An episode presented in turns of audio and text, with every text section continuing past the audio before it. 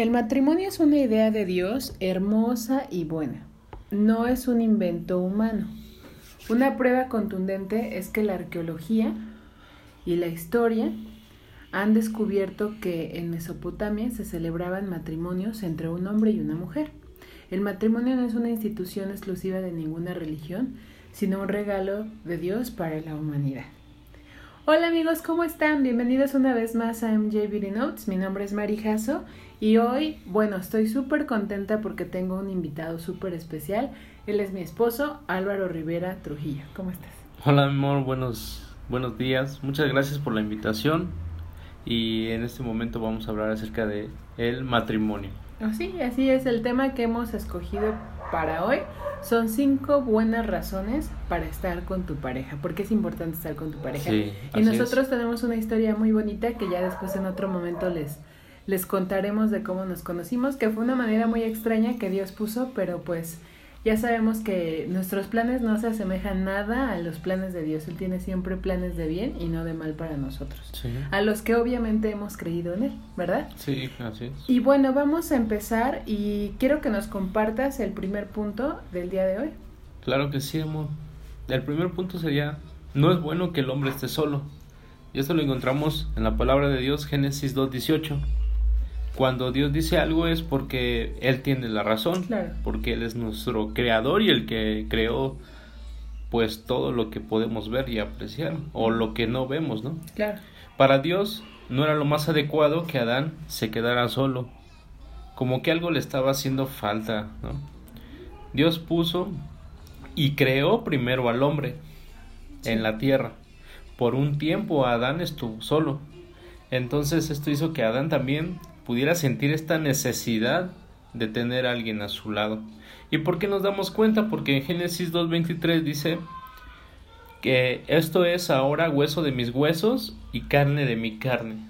Esta será llamada varona porque del varón fue tomada. Entonces vemos aquí esta expresión que eh, podemos apreciar que lo dice con, con entusiasmo, con, Con gozo. gozo. con felicidad. Y también eh, dice Dios que le haré ayuda idónea. El, Eh. co- el complemento, ¿no? Exactamente, así así, es. es. La creación, o sea, la mujer, ustedes mujeres son creación misma de Dios. Ayuda idónea, que quiere decir la parte opuesta al varón. Esto es alguien con quien dialogar, con- Compartir. compartir, con quien tener afinidad, ayudarnos, complementarnos, como si nosotros los hombres estuviéramos incompletos, ¿no? Y termina el versículo 24 de Génesis 2, que dice, por tanto, dejará el hombre a su padre y a su madre, y se unirá a su mujer, y serán una sola carne. Un equipo. Un equipo, la sociedad nos ve como dos personas, hombre, mujer, pero Dios nos ve ahora juntos Uno como uno solo. Así es, y fíjate que el siguiente punto, la otra buena razón para estar juntos, es precisamente que estar juntos, o sea, que, que la unión, en esa unión podemos encontrar correspondencia, es decir, en el matrimonio podemos encontrar compañerismo, que tu esposo sea tu mejor amigo y tu esposa tu mejor amiga. Podemos encontrar consuelo, ¿te acuerdas cuando murió mi papá? Exactamente tú no estuviste en ese momento, pero eh, más adelante, ya sabes, en el duelo, en todas estas eh, Sí. cosas que viví, tú estuviste ahí conmigo consolándome y hablándome siempre de, de lo que Dios quería mostrarme, ¿no? En ese momento de la muerte de mi papá. El ánimo, ¿verdad? Que eh, vamos adelante, tú puedes, sabemos que a veces como matrimonio nos ponemos metas y, y eso es muy importante porque solamente juntos podemos alcanzarlas. Encontramos alivio también en los momentos dolorosos, en los momentos de prueba y encontramos desahogo. Yo estuve leyendo la palabra y encontré en Proverbios, exactamente en el capítulo 18, versículo 22, que Dios les dice a ustedes que quien haya esposa haya la felicidad, ¿no? Sí. Y, y eso es una muestra de favor, así dice el, el versículo, que es una muestra de favor que Dios les ha dado a ustedes los hombres. Entonces, muy interesante ver actualmente cómo los matrimonios, bueno, a veces dices, mi esposa la felicidad, pero no, así, ya hasta ya me quiero ir, ¿no? De su lado. Y es muy triste porque ahí, no, ahí es donde nos damos cuenta que nuestro plan no es parecido al de Dios. Sí. Y que Dios, imagínate, en la concepción de su mente de poder crear esta idea del matrimonio, pues tuvo una idea, una idea perfecta que nosotros hemos eh, destazado completamente, ¿no? Nos hemos encargado de arruinar ese matrimonio, ¿no? Y pues bueno, vamos, ¿nos puedes comentar la siguiente? Claro que sí, dice porque en el matrimonio encontramos un orden. En resumidas cuentas, el pecado afectó el matrimonio de Adán y Eva Así es. a causa de la desobediencia. Y a partir de ahí todo ser humano que nace, nace en pecado, nace con esta naturaleza caída y por eso nos es fácil hacer lo malo Así es. y se nos complica hacer lo bueno de tal manera que somos egoístas y desordenados. Entonces, ¿qué es el orden? Pues solamente la colocación de las cosas en el lugar correspondiente. Todos sabemos que vivir, eh, o, o más bien todos debemos o tenemos esa conciencia de vivir en, en orden, Claro, ¿no? Por eso hay leyes en la sociedad y si no se cumplen, ¿qué va a provocar? Un caos, Sí, un es como te pasas un alto, pues obviamente te van a multar, ¿no? Claro, o, así o pa- es. por pasarte el alto puedes atropellar a alguien o tú tener un accidente. Y es lo mismo, no te puedes saltar los altos de Dios. Exacto, ¿no? vemos las leyes de la sociedad, pero Dios también tiene sus Claro, leyes. tu- su ley moral, ¿no? Exactamente, en Jeremías 10:12 la palabra de Dios dice así, el que hizo la tierra con su poder, el que puso en orden el mundo con su saber. Entonces vemos aquí que Dios es ordenado. Nosotros no queremos ese orden y somos desobedientes a sus leyes y eso nos va a traer muchas consecuencias. Así es. Las leyes de Dios fueron establecidas para crear un orden. La idea de este orden en la familia es que vivamos en paz, que vivamos en armonía, que vivamos con gozo, con perdón, pero sobre todo para alabar y glorificar el nombre de Dios. Y es que, eh, tomando ya el otro punto, el, el número cuatro, el punto número cuatro que, que tiene que ver mucho con lo que tú estás diciendo. En el momento en el que tú obedeces a Dios, anótenle, hay paz. ¿No? Exacto. Y en los disgustos, porque obviamente las parejas no somos perfectas, tenemos diferencias, en esos disgustos también hay perdón. ¿No? ¿Te ha pasado que nosotros que hemos tenido diferencias, Sí, al discutirlas, no, no de pelearnos, sino al discutirlas, podemos reflexionar y decir, ¿sabes qué la regué? Discúlpame, no estuvo bien la manera en la que dije las cosas, ¿no? Y como referencia ustedes pueden leer ya más adelante en su Biblia, en el libro de Efesios capítulo 5, del versículo 22 al versículo 33. Está muy interesante este capítulo, yo se lo recomiendo mucho porque habla de la idea de Dios para el matrimonio de manera muy sintetizada, ¿eh? O sea, viene de manera muy resumida para que no nos hagamos bolas, porque a veces pensamos que la Biblia es súper complicada, sí. pero la sí. verdad es que no. No. Y hay muchas versiones, yo les recomiendo mucho la versión actual, que a mí me, me ayuda bastante, ¿no? Y en este pasaje vamos a encontrar algo muy importante a ustedes los varones, que Sí. Dios les habla del orden que ustedes tienen que tener en el hogar, porque su cabeza es Cristo y ustedes son la cabeza del hogar. Sí, ¿ok? claro. Y después también nos exhorta a nosotras las esposas a que debemos hacer también lo bueno y que debemos estar en orden. Y le habla también a los esposos cómo se deben de dirigir hacia sus hijos. Y también nos habla de cómo los hijos nos tenemos que dirigir hacia los, padres, ¿no? Y sabes que esto es un ciclo. Y este ciclo, si lo llevamos adecuadamente, trae bendición a nuestra vida. Entonces, está muy importante que, es muy importante que lo leamos y que reflexionemos en esta parte, ¿no? También nos habla en el capítulo, perdón, en el versículo eh, eh, 22 al 25 y les dice a ustedes, hombres, amen a vuestras mujeres. ¿Cuántos hombres ásperos hay? O sea, he visto cada cosa en el supermercado que digo, bueno, o sea, ¿cuándo se van a dar cuenta los hombres que somos realmente un vaso frágil hecho por Dios?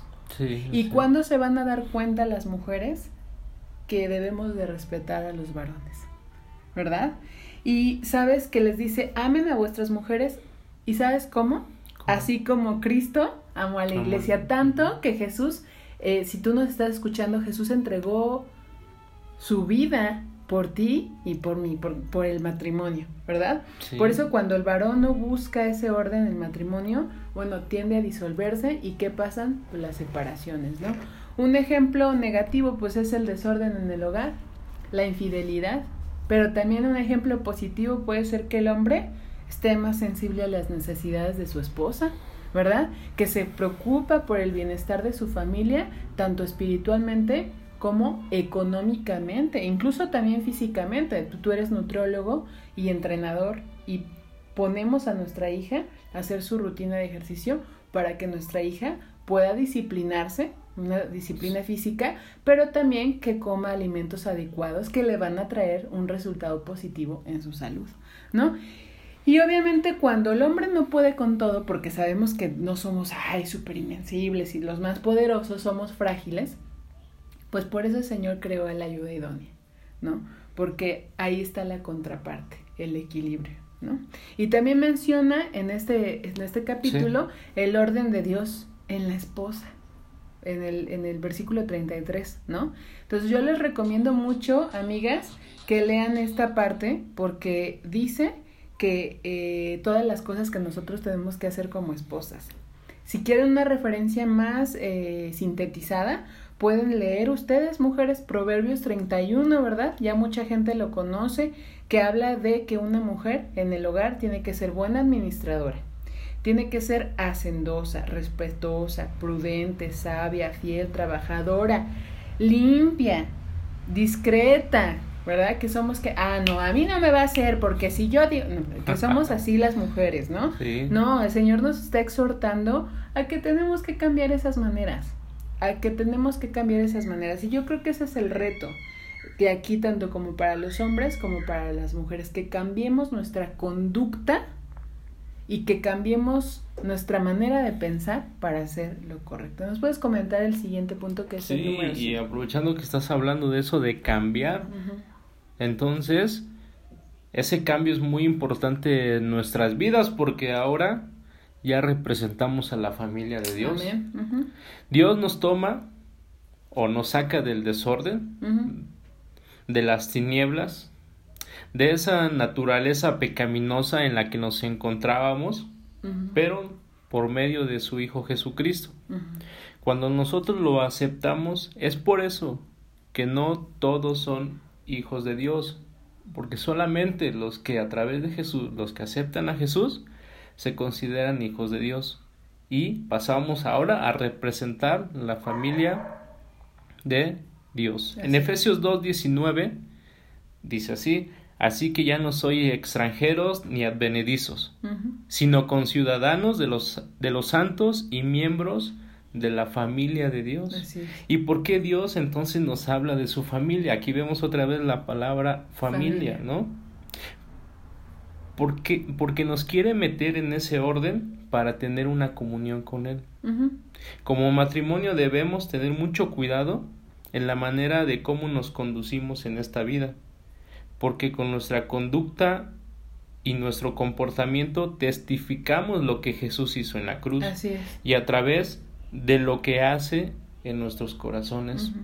Entonces es muy importante que dejemos que Cristo eh, viva en nosotros. Claro. Deje- de- debemos dejar que Él trabaje en nuestros corazones porque el testimonio de nosotros como hijos de Dios va a influir en, En la vida de otras de otras personas. personas. Sí, así es, completamente de acuerdo, ¿no? Y, y en conclusión yo te puedo decir que la idea de Dios no ha cambiado, ¿eh?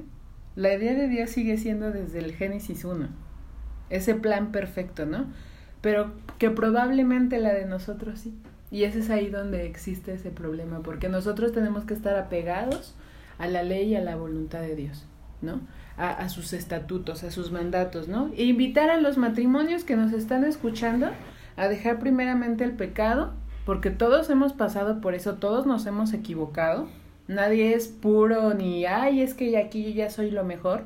No, ciertamente el Señor nos ha dicho que Él nos santifica, pero no se refiere a que vamos a hacer una estatua ahí parada y ya San Alvarito o Ah, San no, Mari, ¿no? claro que no. Sino que se refiere a que Él nos va apartando del mal, ¿no? Entonces, arrepentirnos de ese pecado y obedecer su palabra para permitir esa transformación en nuestra vida, ¿no?